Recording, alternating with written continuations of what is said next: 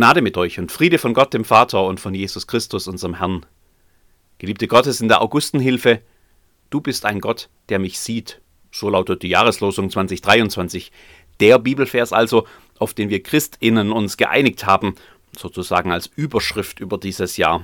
Das wollen wir in dieses Jahr mit hineinnehmen, immer wieder bedenken. Das soll uns vielleicht auch zum Trost oder zum Mutmacher werden. Du bist ein Gott, der mich sieht. Nicht für jeden hört sich das sofort nach einer guten Überschrift über das neue Jahr an. Für viele schwingt da erstmal ein kritischer Unterton mit. Erinnerungen an ein Gottesbild, das vielleicht in der Kindheit so vermittelt wurde und nicht selten das ganze Leben geprägt hat. Der erhobene Zeigefinger. Pass auf, was du tust. Gott sieht alles. Pass auf, was du denkst. Gott sieht alles. Pass auf, was du sagst. Gott sieht alles. Die Idee vom alles überwachenden Gott, der selbst in die verborgensten Regungen des Herzens hineinsieht und dem man es irgendwie nie recht machen kann. Immer fühle ich mich schuldig. Immer werde ich an mein eigenes Versagen erinnert. Immer erscheint Gott als der mindestens kritisch dreinblickende, wahrscheinlich aber sogar als der hart richtende. Du bist ein Gott, der mich sieht.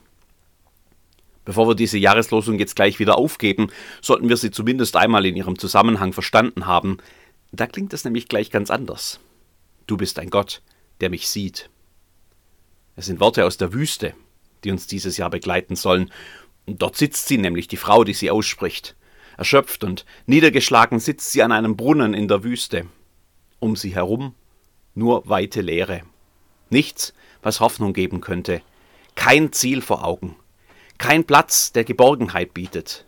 Keine Heimat keine Perspektive, keine Zukunft. Sie sitzt dort am Ende ihrer Kräfte, weil sie abgehauen ist. Sie hat es nicht mehr ausgehalten, wie man sie behandelt hat.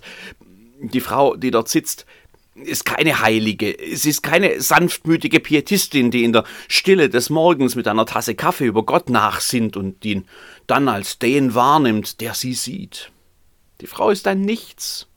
Eine Ausländerin aus Ägypten, eine Sklavin, Eigentum der Frau eines Patriarchen, ausgebeutet. Sie ist nur da, um ihre Arbeitskraft für andere zu geben und manchmal auch mehr als ihre Arbeitskraft.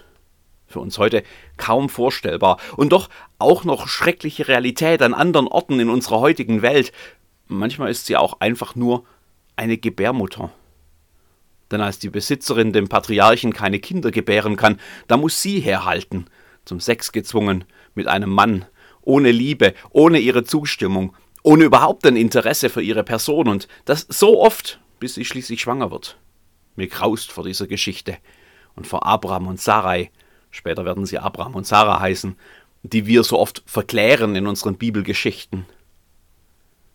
Man hätte ja annehmen können, dass alles besser würde jetzt, wo sie das Kind des Patriarchen austrägt, den erhofften Erben, seit so vielen Jahren sehnsüchtig erwartet, den, der einmal das erwählte Volk Gottes leiten soll, man hätte annehmen können, dass wenigstens das ihren Status irgendwie verbessert hätte. Nein, im Gegenteil. Was jetzt stattfindet, macht alles noch schlimmer. Wir nennen das heute Täter-Opfer-Umkehr. Die Täter, die, die sie ausgenutzt haben, stilisieren sich jetzt selbst zu den Opfern.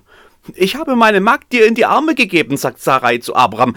Nun sie aber sieht, dass sie schwanger geworden ist, bin ich gering geachtet in ihren Augen. Der Herr sei Richter zwischen mir und dir. Mein Patriarchen interessiert sie gar nicht. Mach doch, was du willst. Es ist deine Sklavin. Für sie kam zu Ausbeutung und Missbrauch nun auch noch die ständige Demütigung durch die Besitzerin. Kein Wunder, dass sie wegrennt. Und nun sitzt sie in der Wüste, wertlos, gedemütigt, ausgenutzt, hilflos, hoffnungslos, am Ende was bleibt dir denn noch im Leben der entlaufenen Sklavin, ohne Wert, ohne Heimat, ohne einen Vater für ihr Kind, ohne Zukunft? Gott. Gott bleibt ihr. Gott, hätte sie jetzt wahrscheinlich bitter gefragt, was soll der schon für mich tun? Für sie ist der Gott, an den wir glauben, der Gott von Abraham und Sarai, der Gott der Ausbeuter und Täter. Natürlich kennt sie die Geschichte, man wird sie ja oft genug erzählt haben abends am Feuer. Sie ist die Antwort auf alle Fragen, warum die Sippe des Patriarchen nicht irgendwo sesshaft wird, sondern immer weiterzieht durch fremde Lande mit Zelten und Vieh und Sklavinnen wie Hagar. Gott steckt dahinter. Gott mit seinem Versprechen an Abraham, ein Land, ein Kind und ganz viel Segen für die ganze Welt. Gott hat ihn auserwählt. Gott selbst hat zu ihm geredet. Gott ist auf seiner Seite. Und das war Grund genug, damals die gesicherte Existenz zu verlassen und seither wartend durch die Welt zu ziehen. Gott hinterher. Irgendwann wird er sagen, wir sind am Ziel. Irgendwann wird sein Versprechen erfüllt sein. Irgendwann wird Abraham zu Abraham, dem Vater der vielen, und die, die ihn langsam für verrückt erklären, werden erkennen, wen Gott freundlich ansieht. Hagar ist nicht überrascht. Die vielen Götter des antiken Orient stehen immer auf der Seite der Mächtigen. Für Menschen wie Hagar gibt es keine Götter. Für sie gibt es nur Wüste und Leere und Hoffnungslosigkeit. Bis der Engel des Herrn sie dort findet. Der Herr hat dein Elend erhört. Und Hagar, die Ausländerin, die Sklavin, die Wertlose, sich herausnimmt, Gott einen Namen zu geben. El Rui, der Gott, der mich sieht. Der Gott, der mich sieht. Nicht nur die Starken, nicht nur die Heiligen, nicht nur die, die ohne Fehler sind, nicht nur die, die sich mit seinem Namen schmücken, nicht nur die, die sich seines Segens gewiss sind, nicht nur die, die einen Titel tragen, nicht nur die, die oft genug in die Kirche gehen. El Roi, der Gott, der mich sieht. Denn so ist er wirklich unser Gott. Er schaut hinein in die letzten Winkel der Wüste und sieht die verzweifelte Hagar. Er schaut hinein in die Flüchtlingslager und sieht die Menschen ohne Heimat und Hoffnung. Er schaut hinein in die Fabriken in Bangladesch und sieht die Kinder, die dort arbeiten müssen und keine Perspektive auf Verbesserung im Leben haben. Er schaut hin wo Frauen ihre Körper verkaufen müssen, um genug zum Leben zu haben. Er sieht die junge Frau, die schwanger ist und nicht weiß, wie das, sie das schaffen soll.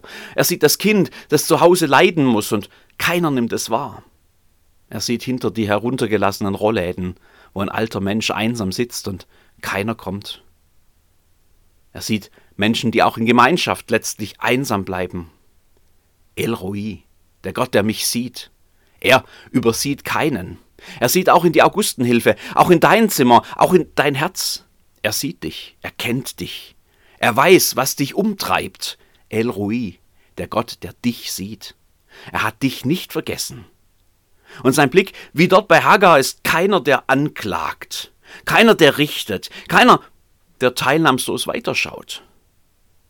Sein Blick ist voller Liebe. Sein Blick ist voller Erbarmen. Sein Blick ist voller Hoffnung für dich. El Rui, der Gott, der dich sieht. Er ist der Gott, der neben dir steht, der bei dir ist, der dich nie alleine lässt, der zu dir kommt und mit dir geht, auch wenn es durch Wüstenstrecken geht. Er ist der Gott, der sich immer und überall und bedingungslos seinen Menschen zuwendet, der mit uns durch Leben und Sterben geht. Immanuel haben wir ihn genannt, Gott mit uns. Er betritt auch dieses Jahr mit uns.